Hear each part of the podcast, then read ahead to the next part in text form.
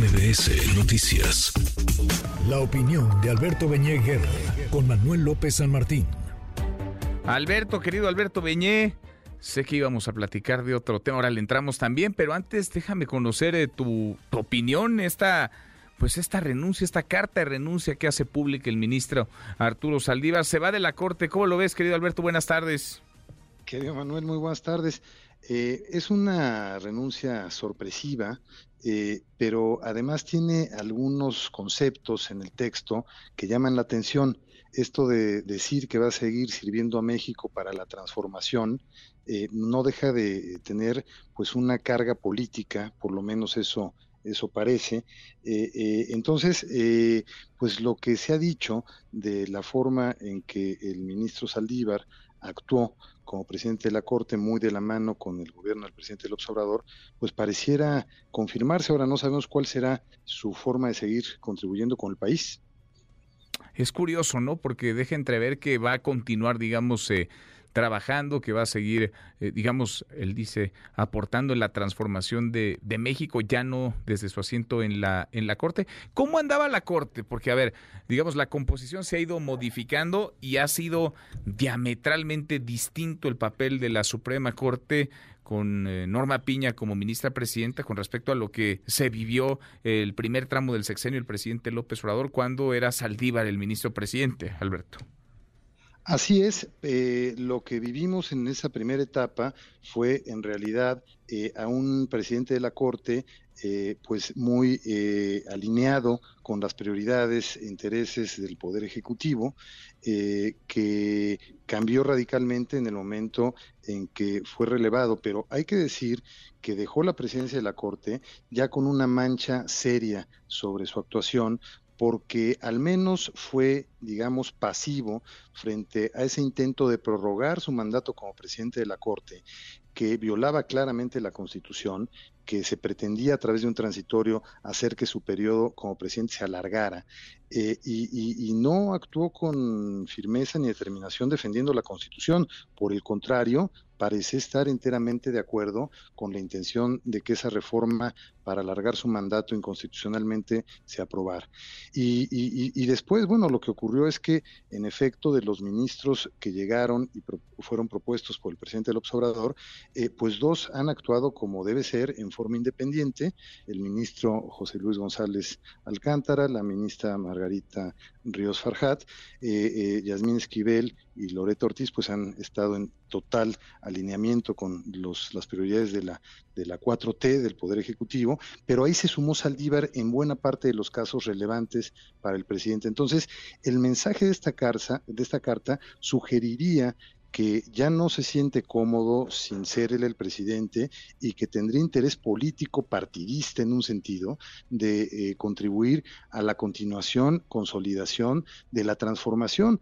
Eh, creo que esto confirma que su actuación no fue una actuación independiente, como marca la Constitución, sino una actuación sesgada política y partidistamente. Ahora, ¿qué sigue? ¿Se va Saldívar?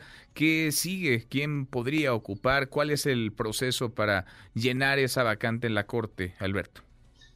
Bueno, pues efectivamente, como él apunta en su carta, el presidente torna esto al Senado para completar el procedimiento de renuncia, de salida, que creo que eso no tendrá mayor dificultad, y para su relevo, para, su sustitución, pues como se establece, el presidente debe enviar una terna con tres prospectos para ocupar la vacante y el Senado por mayoría calificada, es importante subrayarlo, no es una mayoría simple, es una mayoría de dos terceras partes en el Senado eh, que se requiere para aprobar el nuevo nombramiento.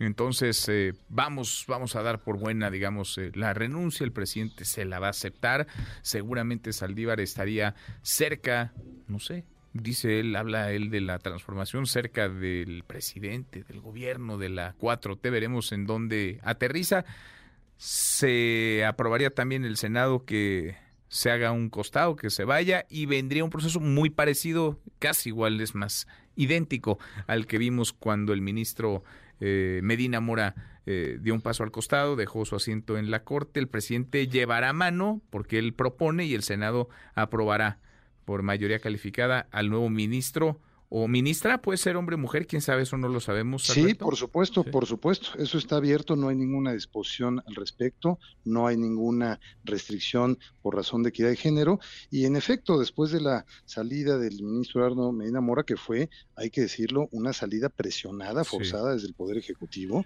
en este caso, es decir, eh, colocados en puntos totalmente distintos, pero en efecto son dos renuncias de ministros en funciones, que no es algo común, no es algo que ocurra, eh, menos en esta nueva etapa de la Corte, de la nueva Corte que fue eh, creada a partir de las reformas de 1994-95, eh, pero bueno, pues que una Corte ya con 11 ministros, con muchas más atribuciones, con un contrapeso mucho más significativo por sus facultades, pero pues una renuncia a la del ministro Medina Mora fue forzada, presionada políticamente, y aquí más bien lo que parece es que hay una enorme cordialidad de un tiempo político, Manuel, que parece estar en sintonía en sincronía, para decirlo con exactitud, con eh, los tiempos políticos electorales. Probablemente seguir con la transformación signifique acercarse al proyecto de Moreno y sus aliados rumbo a, las elecciones del próximo año. Pues sí, eh, puede, digamos, queda en posibilidad un, un, ministro que se separa de su cargo de ocupar una, una cartera, un espacio, no lo sé, Alberto. Pienso en la Fiscalía General de la República, por ejemplo, déjame ser tantito mal pensado. El ministro Saldívar podría llegar en lugar de Alejandro Gertz Manero, no sé, ¿queda posibilidad legal de ocupar un cargo, un cargo público? Bueno, eh, hay restricciones en efecto. La primera y más importante es que un ministro de la Corte no puede ejercer como abogado eh, eh, después de haber ejercido como, como, ministro, precisamente para evitar conflictos de interés y sesgos. Y también, digamos, la restricción es que no podría inmediatamente eh, ir a la fiscalía.